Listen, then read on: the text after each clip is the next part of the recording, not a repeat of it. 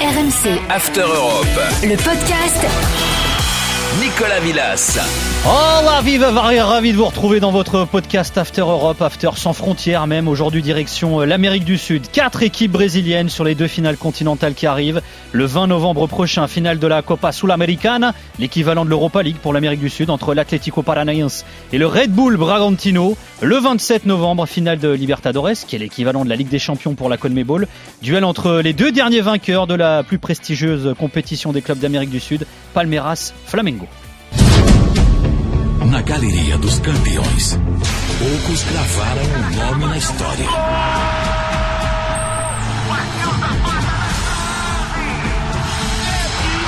E agora é a hora do desempate para os dois últimos vencedores. Mas só um vai se sagrar o novo tricampeão da América. Palmeiras e Flamengo, dia 27 de novembro. A grande final da Copa Comembol Libertadores. Et voilà, vous l'aurez compris, podcast avec l'accent du Brasil. Alors du coup, on peut se poser la question avec ces quatre clubs brésiliens en finale continentale. Le foot brésilien est-il en train de renaître? Pour y répondre, plateau de choix, de qualité, une fois encore. Il est le créateur, le fondateur, le seigneur du site Lucarno Posé, Nicolas Cougo. Salut Nico. Salut Nico, bonjour à tous. Merci d'être avec nous. Alors Nico Hello ne pourrait briller sans des artistes comme Marcelin Chamois, alias Marcelinho. Salut Marcelin. Salut Nico, salut à tous. Et alors, invité exceptionnel dans ce podcast euh, After Foot, il a seulement 30 ans, il est l'un des adjoints de la légende du São Paulo FC, actuel entraîneur euh, du Sampa Rogerio Seni. Charles Ambert est avec nous. Oh et Charles, merci d'être avec nous Charles. Oh et bonjour, merci à vous pour l'invitation. Eh ben écoute, merci, Merci à toi euh, d'être là, parce qu'en plus il y a un match euh, aujourd'hui, hein, euh, enregistrement de jour d'enregistrement de ce podcast. Alors avant de commencer, d'entrer dans le vif du sujet, raconte-nous comment un Français de 29 ans, passé par une école de commerce, qui a bossé dans la grande distrib, la cosmétique, s'est retrouvé dans le staff d'une équipe de Serie A brésilienne, aux côtés d'une légende comme Rogerio Ceni. Alors, tout a commencé en, en 2013 quand j'ai intégré le comité d'organisation de la Coupe du Monde. 2014 au Brésil comme euh, agent de liaison euh, de la délégation camerounaise. Donc j'ai pu participer à la Coupe du Monde. Puis après, euh, j'ai intégré une agence de marketing sportif à Londres qui détient les droits d'exclusivité d'organisation des matchs amicaux de la sélection brésilienne. Donc on organisait des matchs amicaux un peu partout dans le monde du Brésil. Et puis lors de la Copa América Centenario en 2016 aux États-Unis, j'ai rencontré Roger Aloceni qui venait de prendre sa retraite. Je suis d'abord devenu le traducteur de son assistant anglais Michael Bill en 2017 au São Paulo Football Club qui est maintenant devenu l'adjoint de Steven Gerrard. Puis je suis devenu son adjoint à Fortaleza, l'équipe qu'on va affronter ce soir euh, en 2018, 2019 et 2020. Puis on est allé au Flamengo, on a été champion du Brésil en février de cette même année et on est de retour quatre ans après au São Paulo qu'on entraîne depuis maintenant un mois. Alors je, le disais, hein, tu as un parcours quand même hors du commun, tu es encore tout jeune, mais c'est quoi ton background, ton parcours dans le foot? Mon background, c'est bah, j'ai toujours été euh, passionné de football, grand amateur de football. J'ai joué euh, euh, comme nous tous en club plus jeune, mais j'ai fait ma seconde au lycée français de Milan. J'ai joué dans l'équipe moins de 16 ans du Milan AC, mais euh, à l'âge fatidique de 15-16 ans, quand on doit faire euh, le choix euh, déterminant de si on continue ou on va en sport-études, j'ai opté pour la sagesse et les études. Et du coup, j'ai jamais joué à un niveau plus élevé que ça. Bah écoute, c'est merveilleux. Et t'as quoi l'objectif d'être entraîneur principal un jour? Bah, au Brésil, au- dans ce métier, d'autant plus au Brésil, tout va si vite dans Bah un oui. sens comme dans l'autre que euh, j'ai appris avec le temps à pas trop euh, faire de plans à moyen et long terme. Donc, pour l'instant, je profite euh, du quotidien, je profite de cette expérience exceptionnelle que je vis, et on verra, on verra un peu plus dans un certain temps comment se présenteront les choses. Mais pour l'instant, je profite de, cette opportunité exceptionnelle qui m'est offerte. je, sens, Nico Cougo et Marcelin Chamois, que ça sent le bon article à venir, ça sur licarnoposé.fr. hein. L'incroyable parcours de Charles. Donc en plus, euh, bah, il le disait, il a, commencé à Fortaleza avec, euh, avec euh, euh, mais c'est, ça a vite changé de dimension quand même, parce que voilà, champion du Brésil avec Flamengo, en plus, euh, bon, euh, je vais pas, je vais pas trop en dire sur Flamengo avec Marcelin, parce qu'il faut que je fasse attention à ce que je disais. mais, faut, faut y aller mollo avec Flamengo. Mais euh, non, non, mais mais voilà, ouais, ouais, le parcours, le parcours est juste incroyable et, et, je ne peux que valider le fait de vivre au jour le jour, surtout au Brésil, même s'ils essayent de, de comment dirais-je, de calmer un peu les dirigeants, ça marche pas forcément des masses. Donc ouais, ouais, qui profite, c'est génial. Enfin, franchement, c'est une, histoire incroyable. Allez, on va rentrer dans le vif du sujet et revenir au São Paulo. Ton São Paulo, mon cher Charles, qui est le club brésilien comptant le plus de trophées continentaux, trois Libertadores, une Sul-Americana, la première Libertadores remportée par le tricolore paulista remonte à 1992. Le Newell's Old Boys de Berizzo Pochettino, entraîné par un certain Marcelo Bielsa, succombe en finale face au São Paulo de Cafu, de Rai et de Tele Santana. 1-0 à l'aller pour les Leprosos, idem au retour pour les Brésiliens. La décision se fait au tir au but et le héros s'appelle Tyson Sete! É campeão! É campeão! É campeão o São Paulo! Cette finale de Libertadores 92 qui opposait donc Argentins et Brésiliens et c'est entre eux que se dispute l'hégémonie du foot sud-américain. Alors en termes de trophées de club, l'Argentine reste devant le Brésil. Libertadores sous l'américaine a confondu 34 titres pour les clubs argentins, 24 pour les Brésiliens. Mais depuis 2010, ça balance clairement côté euh, Brasil. Le Brésil compte 8 succès en Libertadores contre 3 pour l'Argentine. Et si on inclut euh, la sud-américaine, alors ça s'équilibre un peu plus, mais les Brésiliens restent devant. 12 titres continentaux pour les clubs brésiliens, 8 pour les Argentins. Nico, comment on explique ces bons résultats des clubs brésiliens euh, ces dernières années on va les expliquer sur euh, plusieurs aspects. Le premier, je pense, principal, c'est euh, la puissance financière. si je dois prendre un parallèle avec l'Europe pour que ça ancre les, les esprits de nos auditeurs, le Brésil c'est la première ligue en Amérique du Sud. Donc, sauf qu'il n'y a personne véritablement pour venir les contester. je peux prendre quelques. Je vais prendre un exemple, tiens d'ailleurs. On va parler de Flamengo. Je, je, sais pourquoi parce qu'il est prévu de parler de Flamengo après, donc euh, je vais mettre ma petite ma petite bâche à Flamengo là pour chauffer Marcelin. euh, euh quand Peñarol va gagner contre Flamengo en 2019 au Maracana, euh, le, la différence de budget entre les deux clubs c'est en gros 7-8, un facteur 7-8. Donc en gros pour illustrer c'est comme si Saint-Etienne jouait Manchester City en Champions League, vous voyez. Donc ça c'est pour illustrer la puissance financière. Quand Flamengo joue Independiente del Valle, le, le budget d'Independiente del Valle c'est 7 millions d'euros, c'est même pas un budget de Ligue 2 quoi. Tu vois, donc la puissance est sans égal. Ça n'empêche pas une Independiente del Valle de taper sa Flamengo euh, en Libertadores. Bref, mais euh, mais oui oui, on a on a on a on a une puissance financière sans commune mesure. Euh, et qui est qui est il y a y a un modèle de gestion qui est aussi qui, est, qui est aussi particulier et plus ou moins bon pour pour beaucoup mais cet aspect-là impacte avec les, les compétitions qui se déroulent sur toute l'année calendaire puisqu'elle démarre en janvier-février, elle se démarre, elle se termine là. Tu, tu vois, tu donnais le programme fin novembre, et donc qui bouscule complètement les petits, les, les, ceux qui sont maintenant comme des petits clubs sur le plan économique. Pour reprendre l'exemple Peñarol, ils ont un budget qui est de moins de 20 millions d'euros. Et quand ils démarrent une compétition avec un effectif, ils ne la terminent pas avec eux.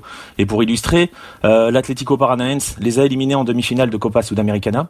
Euh, L'un des joueurs décisifs de ce match, c'est David Terrence. Il avait commencé la compétition avec Peñarol.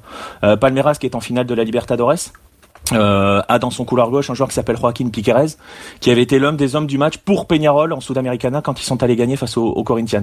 Donc les, les, les, autres clubs sont asséchés. Mm. Ça c'est l'aspect économique. Et il y a le format. Euh, cette année, il y avait sept Brésiliens en Libertadores. Il y en avait cinq qui étaient déjà présents, déjà qualifiés pour la coupe, pour la phase de groupe. Euh, il y en avait, il y en avait six en Sudamericana, les six directement qualifiés pour la phase de groupe. Euh, pour les autres pays, il y a, y a, que l'Argentine qui arrive à avoir à peu près autant de de de, de, de, de mm. spots dans, dans, dans, la phase de groupe, mais les autres pays, ils en ont que deux.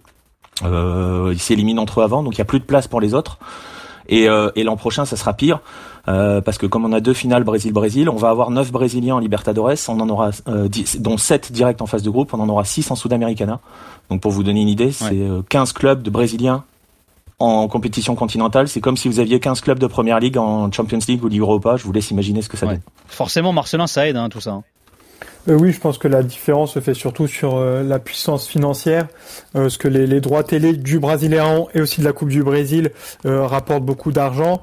Et puis il y a de nombreux clubs qui ont fait des investissements aussi dans, des stades privés et modernes. Donc ça permet de générer des revenus et d'attirer des sponsors. Euh, il y a l'Atlético Mineiro par exemple qui a recruté euh, Hulk et, Diego Costa cette année et qui arrive aussi à aller chercher des joueurs en Amérique du Nord. Il y avait Savarino et Vargas euh, l'année dernière et aussi en Argentine avec Nacho et, Zaracho par exemple. Donc on voit que même l'Argentine n'arrive pas à rivaliser financièrement avec le Brésil sur le continent. Alors, quand on rentre dans le détail, on constate hein, que depuis 2010, les 7 vainqueurs brésiliens de Libertadores sont 7 clubs différents. Charles, comment tu traduis ça pour toi? Est-ce que c'est un signe d'instabilité ou, au contraire, finalement, de richesse du football brésilien? Euh, bah ça, ça s'applique pas uniquement sur la scène euh, internationale en termes de Libertadores et de, et de Sudamericana, ça s'applique au championnat local. Ce qui a toujours caractérisé le championnat brésilien, c'est justement euh, chaque année un champion différent. Donc je pense que ça traduit les deux en même temps. D'une certaine manière, c'est clair que ça traduit une instabilité parce qu'il n'y a pas de club qui réussit à, à s'installer au sommet euh, en continu. Mais d'une euh, autre manière, je trouve que ça, démontre également une grande richesse parce que c'est, on dit souvent que le championnat du Brésil est le championnat le plus équilibré du monde parce que tout le monde peut gagner chez tout le monde, parce qu'il y a énormément de turnover et à chaque fois on a, on a des champions différents. Oui, Marcelin, tu es d'accord avec ça? Euh, Oui, après sur la, la Libertadores, euh, je pense qu'il y a eu deux périodes depuis 2010, euh, avec entre 2010 et, 2014, où comme il y avait la, Coupe du Monde qui arrivait, ça a permis aux clubs soit de retenir leurs joueurs, leurs jeunes joueurs, soit d'attirer des vétérans. je pense par exemple au, Santos de Neymar en 2011 et l'Atlético Mineiro de Ronaldinho en 2013. Et puis ensuite, il y a eu la, la réforme de la Libertadores, donc en 2017, où ça offre plus de, de place aux, aux, Brésiliens, et donc ils peuvent se permettre euh, d'investir euh, à moyen terme, parce qu'ils ont l'assurance ou, la quasi-assurance euh, de jouer la Libertadores chaque année. Et puis il y a aussi la, la restructuration de, de Palmeiras et Flamengo au début des années 2010 et euh, parce que depuis 2016, les deux sont systématiquement dans, les quatre premiers du, du. Euh, il y a deux exceptions euh, en 2017 pour Flamengo et 2020 pour euh, Palmeiras, mais à chaque fois les deux étaient qualifiés en finale continentale et aussi la Coupe du Brésil. Donc le championnat était un petit peu moins important, mais du coup on voit depuis quelques années quand même cette domination Palmeiras-Flamengo avec l'Atlético Mineiro qui arrive cette année. Alors là, il y a les qualifs hein, pour la Coupe du Monde qui se jouent, le Brésil qui est concerné bien évidemment. Nico, est-ce que cette embellie des clubs brésiliens se retrouve au sein de la Seleção? Ou est-ce qu'il y a plus de joueurs locaux euh, euh, convoqués? Et est-ce que ça influe sur le niveau de jeu, le style de jeu peut-être même d'ailleurs de la sélection brésilienne? Non. euh, pour dire les choses très simplement, non. Pour, enfin, on trouve très. Bon, il y a quelques joueurs du Brésilien qui sont qui sont convoqués, mais généralement, j'ai presque envie de dire, c'est en cas de force majeure. Je vais mettre de côté les gardiens parce qu'il y a toujours un gardien qui, vient du Brésilien, enfin c'est Everton concrètement, euh, qui est derrière Allison et Ederson. Mais si tu regardes les dernières compétitions euh, majeures, euh, les deux dernières Copa América, celle de 2021 où le Brésil perd en finale, il y a que quatre joueurs qui sont issus du championnat. ça inclut un gardien d'ailleurs. Et t'en as qu'un qui joue en finale, c'est Gabigol qui entre euh, et qui a qu'une seule titularisation dans le tournoi. Et la Copa América 2019, il y a que Everton Cebolinha qui est parti depuis, qui joue parce qu'à ce moment-là, il est quand même assez extraordinaire. Ça se retranscrit pas forcément euh, sur les joueurs. La Célestin est est une Célestin européenne, très clairement. Euh, ça, d'ailleurs, ça a d'autres effets hein, au niveau de la façon dont les gens soutiennent entre guillemets leur sélection nationale. Et concernant Teach, il a jamais vraiment eu. On peut pas dire que c'est le sélectionneur le plus brésilien euh, de l'histoire. Tu parlais de Télé Santana tout à l'heure pour le Sao Paulo de, de 92. On en est très loin. Teach, c'est un, un grand pragmatique. Euh, donc euh, non, ça influe pas. Et c'est peut-être d'ailleurs, mais ça, ça sera, ça serait un autre débat. C'est peut-être d'ailleurs une des raisons du fait que euh, le peuple, le peuple footballistique brésilien se détourne de plus en plus de sa sélection. Ça, c'est quelque chose que tu remarques, Charles, toi qui es au Brésil, justement. Tu as, vraiment l'impression que euh, les supporters, finalement, préfèrent peut-être aujourd'hui leur club à, l'équipe nationale parce qu'ils s'identifient moins à elle euh, de la non-présence de joueurs locaux, par exemple, ou du style de jeu? Non, je pense que ça, ça a toujours été caractéristique au Brésil que les, le peuple euh, s'identifie plus à son club. Bon, certes, quand il y a des Coupes du Monde, il y a une ferveur euh, nationale qui est vue nulle part ailleurs euh, sur Terre, mais euh, c'est assez caractéristique du Brésil que les supporters s'identifient plus à leur club. Cela étant dit, Tite et Titch est très contesté au Brésil. Mais euh, cela étant dit, il fait quand même une euh, campagne assez exceptionnelle en phase de qualification, parce que si je ne me trompe pas, il en est à 11 matchs avec 9 victoires et 2 nuls. Donc euh, les résultats sont là. Certes, comme on l'a dit, il est très pragmatique, il est assez, assez froid, mais les résultats sont là et quand même il délivre, il délivre en termes de résultats. Alors Nico, on parle hein, de, du renouveau de la renaissance du football brésilien. Est-ce qu'on peut pas dire que si le foot brésilien va mieux, c'est aussi parce que celui de son concurrent d'Argentine va moins bien? C'est quoi le problème finalement du football argentin? Tu parlais économie tout à l'heure. C'est vrai qu'il y a beaucoup de freins, beaucoup de beaucoup de problèmes à ce niveau-là en Argentine aussi, qui peuvent expliquer l'embellie du, du foot au Brésil. Ouais, t'as deux heures devant toi là? non, je t'annonce tout de suite, t'as pas deux heures, donc tu fais tu fais ça bien. Ouais, voilà. non, mais oui, oui, clair, ouais, clairement. En fait, le, si je dois résumer très vite, euh, en fait, en Argentine, t'as vraiment euh, deux clubs qui sont euh, les arbres qui cachent la forêt, c'est River et Boca. D'ailleurs, tu le vois, hein, c'est les seuls qui survivent, qui résistent véritablement à l'hégémonie brésilienne sur les sur les compétitions, la Libertadores. En fait, les problèmes, pour résumer très vite, pour le pour l'Argentine, oui, il y a un problème économique. Alors, pour dire les choses, parce qu'on va parler aussi tout à l'heure de certains modèles brésiliens euh, il y a des choses qui ne sont pas possibles en Argentine, comme la prise de l'entrée de capitaux privés dans des clubs. Il faut savoir qu'on est encore sur le modèle, l'ancien modèle, et c'est aussi euh, ça, c'est aussi parce que c'est lié à l'histoire euh, sociale des clubs. les clubs sont des associations qui sont gérées par des sociaux. Il y a pas, il y a, y a un gros débat hein, en Argentine sur l'entrée, sur le, la privatisation du football. Il y en a qui ont essayé. Macri, qui a été président de Boca et de la République, a essayé, mais il a, il a eu des, des, des, des vétos qui ont été posés par certains grands clubs. Donc il n'y a pas de société sportive on appelle ça des SAD, euh, sociétés euh, anonymes de sport. Euh, ils ont un mauvais exemple en face parce que par exemple au Chili il y en a et les clubs se cassent quand même la figure. Euh, mais il y a un problème économique. Marcelin parlait des droits télé, euh, des droits télé brésiliens qui sont monstrueux euh, parce que c'est aux alentours de 350, 360 millions de 360 millions d'euros. En Argentine, il y a eu le fameux football para todos dont on avait parlé ensemble une fois hein, dans une vieille émission qu'on faisait tous les deux, qui à l'époque en 2015 c'était 177 millions d'euros, sauf que c'était payé en peso. Le peso s'est cassé la figure et aujourd'hui les droits télé sont à environ 70 millions. Tu vois, donc on est sur le seul championnat du monde où les droits télé s'effondre. Et puis il faut pas se cacher non plus, l'Argentine c'est quand même euh, c'est quand même le pays où euh, le football sert surtout à spéculer, à blanchir l'argent, à détourner les fonds, ce que faisait le football paradodos. Euh, les clubs sont sous contrôle euh, principalement d'agents qui s'en mettent plein les poches avec d'autres intermédiaires. Donc économiquement parlant, les clubs sont tirent la langue. Et l'autre problème, pour faire vite, l'autre gros problème, c'est l'organisation du football argentin. on a aujourd'hui on est à 26 équipes, on était à 30 il y a quelques années, on devait réduire puis on réduit pas. Euh, on se retrouve avec un championnat illisible. La première partie de saison, c'est une sorte de coupe qui est plus considérée comme un championnat où les équipes sont réparties en groupes. La deuxième partie de saison, c'est un championnat avec des matchs allés uniquement. C'est invisible, c'est euh, il y a trop de monde, donc les droits télé sont encore plus dilués entre les clubs. Tu as du mal à, attirer les diffuseurs étrangers avec ton championnat qu'on n'arrive pas à comprendre. Et très honnêtement, euh, le championnat rapporte tellement peu que des River ou des Boca euh, mettent le paquet sur les compétitions continentales qui rapportent plutôt mm. que de jouer le championnat. Euh, donc il est là le problème. Moi, Marcelin, j'ai souvenir qu'il y a encore peu, il y a beaucoup de clubs brésiliens qui avaient des galères financières, des gros clubs en plus, hein, qui avaient du mal à payer les joueurs, etc. Qu'est-ce qui s'est passé pour que ça aille mieux finalement? Si ça va mieux d'ailleurs. Hein. Euh, bah, ça dépend euh, des clubs. Euh, par exemple, Flamengo, c'est vraiment depuis 2013 avec le président qui a voulu payer les dettes pour repartir un petit peu de zéro. Et donc, il y a eu trois années très difficiles où il dépassait pas la dixième place. Mais au final, ça, ça a pu payer euh, puisqu'après ils ont ils ont commencé à pouvoir racheter des joueurs. Euh, ils ont investi aussi dans, dans le centre de formation. Euh, donc il y a par exemple Paqueta et Vinicius Junior qui, en sont sortis. Donc ça ils ont apporté à l'équipe et en même temps ils ont rapporté 80 millions d'euros.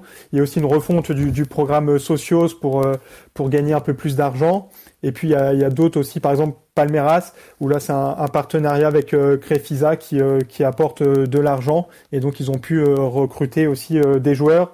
Et il y a aussi un, effort qui a été fait dans, dans, le centre de formation, parce que Palmeiras à la base c'est vraiment pas un, un club qui, qui sort beaucoup de joueurs, et ils ont commencé pareil en 2013 à s'intéresser un petit peu au centre de formation. Ils ont sorti Gabriel Jesus par exemple, et même sur la finale de, Libertadores euh, l'année dernière, il y avait plusieurs joueurs qui euh, sortaient du, centre de formation.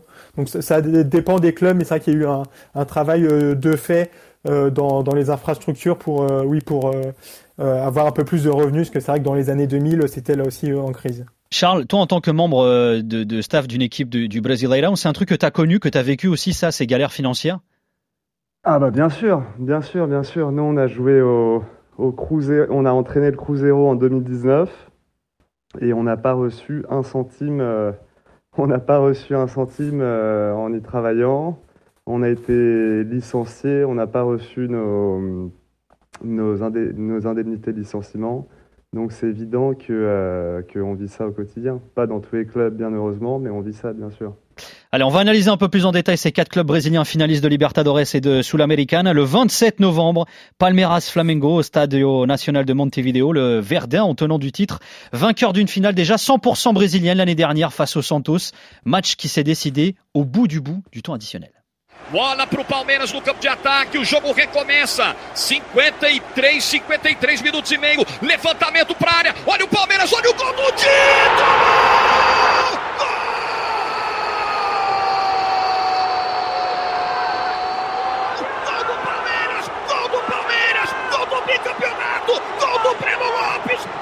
Título! Gol do Bi!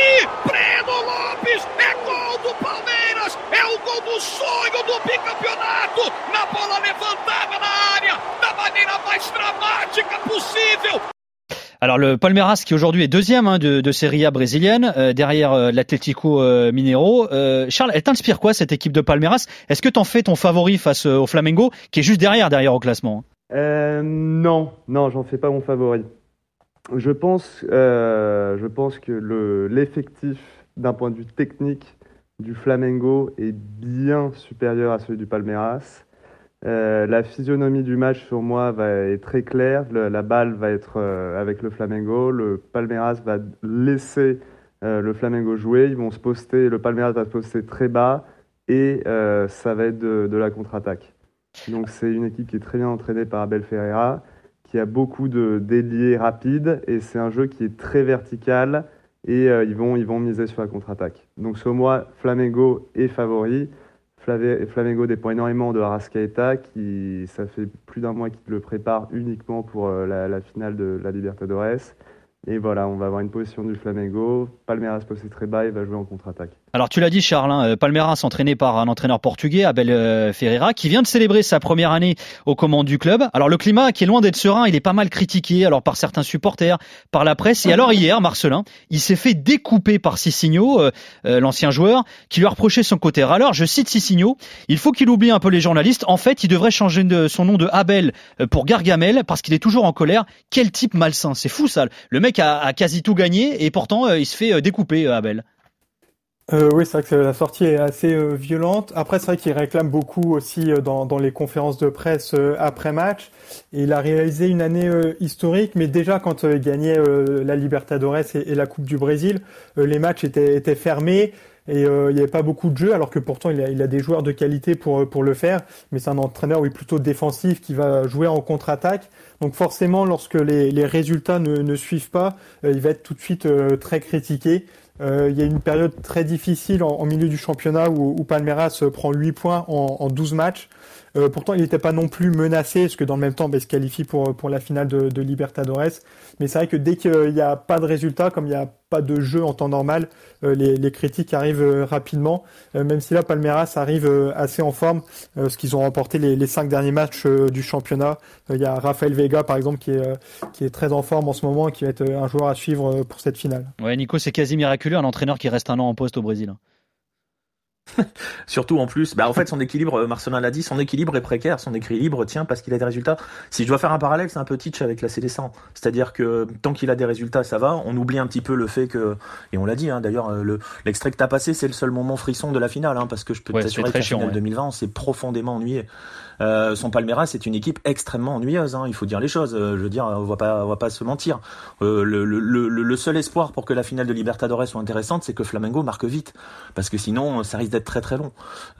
Surtout qu'en plus, maintenant, il a même plus d'avant-centre dans son équipe. Hein. C'est Ronny qui joue en pointe. Ronny, c'est un ailier. Hein, donc, donc voilà, c'est une équipe de contre. Donc l'équilibre est forcément précaire. Quand tu proposes pas forcément quelque chose de très emballant pour les supporters, eh ben, tu sais, c'est toujours le c'est toujours un petit peu l'équilibre entre résultat ou euh, ou jeu. Donc euh, si t'as pas le jeu mais que t'as les résultats ça va, mais si dès que tu commences à avoir ni l'un ni l'autre, euh, voilà. D'ailleurs, je pense très clairement que s'il gagne pas la Libertadores, ça ça sera ça, ça il va partir de Palmeiras derrière. Et un an avant Palmeiras, c'est son adversaire le Flamengo qui remportait la Libertadores, finale de dingue face au River Plate de Gallardo. River qui menait jusqu'à la 89e, jusqu'à l'égalisation de Gabriel Barbosa. Gabigol qui dans le temps additionnel va faire basculer la rencontre dans le Incrível. A virada, Gabriel! Incrível! Incrível!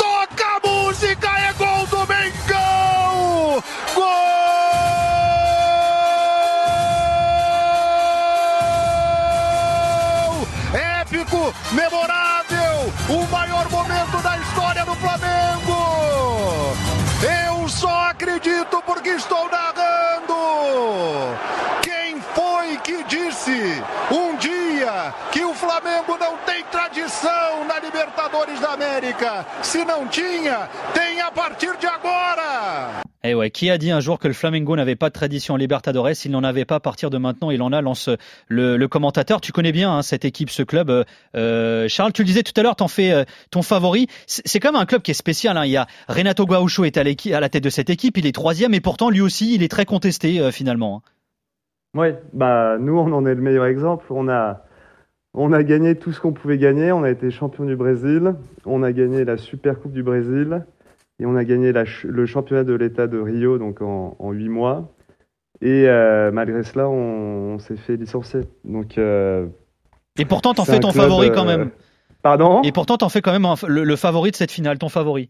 Oui, oui, non, non, j'en fais mon favori, simplement parce que, parce que, euh, voilà, comme je l'ai dit, l'effectif est beaucoup plus technique. Il y a beaucoup plus de joueurs qui ont plus d'expérience. Il y a beaucoup plus de joueurs par rapport à Palmeiras qui ont joué en Europe. Euh, et euh, l'effectif est meilleur. Donc, ils ont certes énormément de difficultés lors de ces derniers matchs. Renato Gaucho est, est très contesté. Mais de toute manière, c'est un club qui est très difficile à entraîner parce qu'ils ont, depuis l'année 2019 avec Jean Jesus, les, attentes de la presse, de, des supporters ont- sont très élevées. Du coup, il faut gagner tous les matchs 3-0, il faut faire un football euh, euh, Joga Bonito, un football champagne, sinon tout, le monde est mécontent. Donc euh, c'est très compliqué. Mais je pense qu'ils sont encore sont encore devant. Mais il va falloir qu'ils restent attentifs parce que s'ils continuent sur cette série négative, euh, il, Palmeiras peut leur poser des soucis. Alors c'est vrai que Charles vient d'y faire référence, Nico, mais l'ombre de Jorge Jesus qui avait remporté hein, donc euh, la Libertadores avec Flamengo il y a deux ans, elle plane toujours. Il n'y a pas une semaine au Portugal sans qu'une question euh, d'un journaliste brésilien lui soit posée sur un possible retour du côté de Rio de Janeiro. Ah mais c'est parce qu'il avait construit une machine incroyable. Charles disait à l'instant que euh, t'es obligé de gagner 3-0 euh, avec un, du Joga Bonito, mais c'est aussi parce que le Flamengo de Jorge Jesus, c'était un peu ça, quoi. Ils dominaient totalement leur sujet. Euh, je te remercie pas d'avoir repassé l'extrait de River Flamengo, mais euh, mais euh, je sais qu'il y en a un qui est très content là, Euh, mais euh, mais mais mais mais, euh, mais mais très clairement sur cette finale, par exemple, sur cette finale, euh, on a vu petit à petit que ça allait pas tenir pour River, même si le chrono défilait, même si le scénario est totalement fou. euh, River a parfaitement géré son coup parce que parce que Gajardo est incroyable, tactiquement parlant, mais physiquement parlant, ça a fini par céder. La fin de match, elle était irrespirable pour les supporters de River. On voyait au fur et à mesure des minutes que cette machine-là, cette mécanique-là, allait finir par faire basculer le match parce que physiquement, ils étaient au-dessus de tout le monde, ils étaient mieux préparés que tout le monde, et puis dans le jeu, ils étaient, ils étaient injouables. Flamengo 2019 est vraiment injouable. Et c'est vrai que forcément, quand tu construis ça, derrière, euh, la pression sur les successeurs, elle est énorme. Surtout que l'effectif euh, ne s'appauvrit pas d'année en année. Tu vois, parfois tu peux avoir cela où tu te dis bon bah on a eu une génération spontanée. Ou je pense à Grêmio 2017 par exemple, où t'as Louan et Arthur qui sont au-dessus du au-dessus du du de, au-dessus du sol.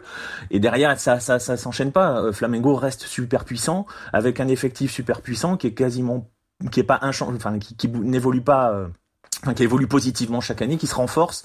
Et puis il y a aussi cet aspect européen, c'est-à-dire que Jorge Jesus, c'est un entraîneur européen qui est arrivé, c'est un des vieux complexes de l'Amérique du Sud, euh, et particulièrement au Brésil avec les entraîneurs européens. Euh, il y a quand même un culte de l'entraîneur européen. S'il réussit, bah, forcément derrière, tout le monde veut faire pareil. Et d'ailleurs, Abel à Palmeiras, c'est aussi peut-être un des héritages de la, la- la présence de Jorge Jesus à Flamengo. Alors Marcelin, revenons à la situation actuelle euh, du club et du, du- du Flamengo. Alors on le disait, un Renato Gaúcho très euh, très contesté, mais c'est vrai qu'en interne c'est compliqué. Il y a des salariés qui démissionnent parce qu'ils estiment que leur salaire est moins important que dans d'autres clubs. Enfin c'est c'est c'est compliqué ce qui se passe au Flamengo en ce moment aussi. Hein. Euh, Oui, c'est un club qui entre facilement en crise. Il y a toujours beaucoup d'attentes de la presse et des supporters. Et il y a suffit pas de beaucoup de choses pour euh, déstabiliser un petit peu le, club. Donc il y a eu euh, effectivement les employés, des employés qui ont démissionné euh, en raison du faible niveau des salaires par rapport à, d'autres clubs. Il y a le nutritionniste par exemple qui est parti dans un club de D2 du Portugal, donc Flamengo aurait pu s'aligner. Il y avait des des primes de match qui, ne sont plus versées maintenant. Et puis aussi le, staff médical qui est très critiqué en ce moment, qui a eu beaucoup de blessures. Euh, sur le dernier match, il y avait 10 joueurs euh, indisponibles.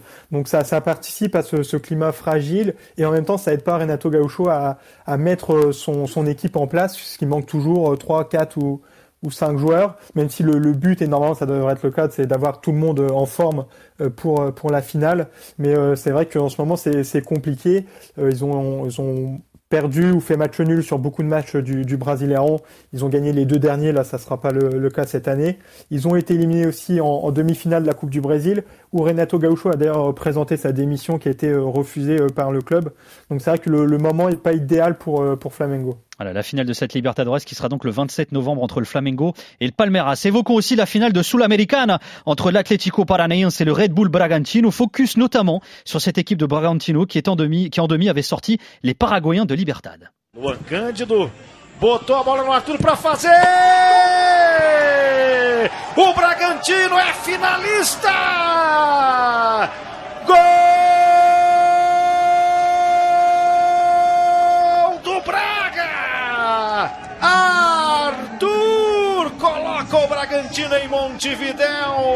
Alors, outre cette qualification inédite hein, pour euh, la finale de la Sul-Americana, le RB Bragantino figure dans le top 4 du Brasileirão et ils sont pas loin d'ailleurs d'obtenir euh, la première qualif de leur histoire en Libertadores. Alors, Marcelin, faut que tu nous racontes un peu l'histoire de ce club qui fait aussi partie de la galaxie Red Bull. Hein. Ah oui, c'était un club qui a été fondé en 1928 à Bragança Paulista, donc c'est une centaine de kilomètres de, de São Paulo. Ils vont participer pour la première fois au championnat Paulista, donc euh, c'est un championnat régional de, de São Paulo en 1966. Ils terminent dernier et ils n'y participent plus ensuite. Euh, c'est un club qui est proche de disparaître dans, dans, les années 70. Et puis à la fin des années euh, 1980, il va y avoir l'appui de Nabi Abichedid, donc qui, euh, qui était un député de, l'ARENA, donc c'était le, parti au pouvoir pendant la dictature militaire, et qui était aussi le vice-président euh, de la, CBF, la Confédération euh, brésilienne de foot. Il était vice-président, mais c'était lui qui, dirigeait et son frère était président de, Bragantino. Donc euh, Abichedid va, va pousser un petit peu pour euh, que Bragantino puisse recruter de, nombreux joueurs et euh, ça va payer assez rapidement ce que le, le club remonte en première division du championnat paulista en 89 où ils font demi-finale. Euh, la même année, ils font champion de Série B, donc ils remontent euh, dans le Brasileirão. Et en 90, ils vont faire, ils remportent le championnat paulista et un an plus tard, ils perdent la, finale du Brasileirão contre le, le São Paulo de, de Rai. Donc c'est un club qui, euh, qui va briller dans, cette période-là jusqu'en 96. Et après, ils vont retomber dans, l'anonymat, euh, où ils vont jouer souvent le, le, championnat paulista, mais sans, sans jamais faire de parcours. Et ils vont jouer aussi plutôt en, en série B, donc la deuxième division, parfois la, la troisième division. Et en 2019, ils vont remonter en, en série B et ça va permettre d'attirer l'intérêt de, de, Red Bull, euh, qui avait déjà un club euh, au Brésil euh, qui était basé à Guarani, donc dans, dans l'état de São Paulo aussi, euh, qui avait été fondé en 2007 et faisait des, des parcours intéressants dans, dans le championnat euh, paulista. Mais au niveau national, ils n'y arrivaient pas parce que là, il y a quatre divisions au Brésil et ça dépend du, du classement dans les championnats d'État pour accéder à la quatrième division. Et donc ils ont fait deux participations, mais ils n'arrivaient pas à dépasser euh, la première phase. Et donc cette fusion avec, euh, euh, Red Bull Brésil et Bragantino euh, permettait au groupe Red Bull d'avoir un club directement en série B. Et est-ce que c'est un club qui, qui a du public finalement, parce qu'il y a une vraie tradition au Brésil autour des clubs historiques justement Est-ce que c'est un club qui est suivi, qui suscite un engouement lié aux résultats dernièrement ou pas du tout? Bah, avant euh, Red Bull, assez peu, parce que je crois sur le, championnat Paulista euh, 2019, euh, il y avait peut-être 1500 spectateurs par match, avec une moyenne qui était gonflée quand il y avait un gros qui se dépassait, mais sinon c'était moins de, enfin c'était 500 spectateurs par match, donc il n'y avait pas beaucoup d'appui. Et c'est ce qu'avait dit d'ailleurs le, le, président du club, euh, Marquinhos Chedi, donc le fils de Nabi Abichedi dont on a déjà parlé. Soit le club reste petit, soit on change tout. Et, euh, donc c'est ce qui, euh, ce qui a été fait. Et maintenant, oui, euh, maintenant qu'il y a le groupe Red Bull, il y a, un peu plus d'intérêt au stade. Nico, est-ce qu'on retrouve au sein de ce Bragantino ce qui fait la spécificité, des clubs Red Bull en Europe, à savoir de jeunes joueurs et du jeu? D'ailleurs, petite parenthèse, je vous invite à l'écouter. On avait fait un podcast After Europe il y, a, quelques semaines sur la stratégie Red Bull en Europe à Leipzig et à Salzbourg. Et c'est vrai que c'est ça leur caractéristique finalement. Ouais, on est exactement dans le même type de modèle. On va miser sur des jeunes. Euh, on va aussi chercher euh, des jeunes ailleurs. Hein, euh, qu'on va soit parfois relancer. Je pense à Yann Hurtado, qui est un Vénézuélien, qui avait fait beaucoup parler de lui il y a quelques temps, qui a un peu coulé en allant à Boca, mais qui est maintenant à Bargantino, où on va chercher des gamins, par exemple à Independiente del Valle, dont je parlais tout à l'heure. Donc voilà, avec cette idée de les faire grandir pour aussi bien les vendre. Hein. Le meilleur exemple euh, qui va parler à tout le monde, c'est Claudinho qui est arrivé au Zénith. On est en train de le voir en Ligue des Champions. Il a été très très bien vendu. Donc on est dans cette même politique de développement de jeunes qui sont encadrés par des cadres plus anciens, hein, toujours, parce que tu peux pas lancer qu'une équipe avec des U19, hein, c'est pas possible. Donc c'est ce même modèle et ça va. Euh, la, question en fait, la question qui se pose par rapport au, à, à, Red Bull Bragantino, c'est de savoir s'ils vont faire comme euh, Red Bull fait avec ses autres filiales. C'est-à-dire que par exemple, tu as le Red Bull de New York. On sait très bien que les meilleurs jeunes du Red Bull New York, vont faire des stages, par exemple l'été du côté de Salzbourg, et certains euh, trouvent une passerelle là-dessus. Ça se fait même au niveau des, des coachs. Hein. On le voit avec Jesse March, hein, qui, euh, qui maintenant à Leipzig, hein, c'est ça, oui. qui est passé par cette, qui, qui, qui, monte les échelons dans cette, dans, dans, dans, dans le groupe Red Bull. À, à, voir comment ils vont gérer Red Bull Bragantino, s'ils vont envoyer des, les meilleurs gamins vers, vers l'Europe, vers Salzbourg ou voire vers Leipzig, qui sont les, les clubs phares. Et, et ce modèle, ce modèle de jeu, de jeu offensif très lié à l'image de la marque aussi. Hein, euh, on le retrouve aussi, aussi chez Mauricio Barbieri, euh, qui est qui est un des fans du jeu de position. Euh, c'est une équipe qui aime beaucoup euh, les petites combinaisons, les triangulations euh, sur les côtés, qui a un pressing, qui est capable de déclencher du pressing, qui est très toute proportion gardée, c'est un peu le, c'est un peu ce que fait Guardiola à City, hein, toute proportion gardée parce qu'on en est loin quand même. Donc oui, on retrouve, on retrouve véritablement ces, ces spécificités, des jeunes, un entraîneur jeune, parce que Barbieri mmh. est jeune, avec des idées plus ou moins novatrices. Donc oui, c'est la signature maison. Ouais. Alors Charles, vous les avez joués il y a peu de temps avec San Paulo, euh, cette équipe de Bragantino, et vous avez perdu d'ailleurs 1-0. Qu'est-ce qu'elle t'inspire cette équipe? Que t'inspire ce modèle également Red Bull qui s'exporte aussi au Brésil maintenant? Ah bah c'est très proche de ce qui vient d'être décrit.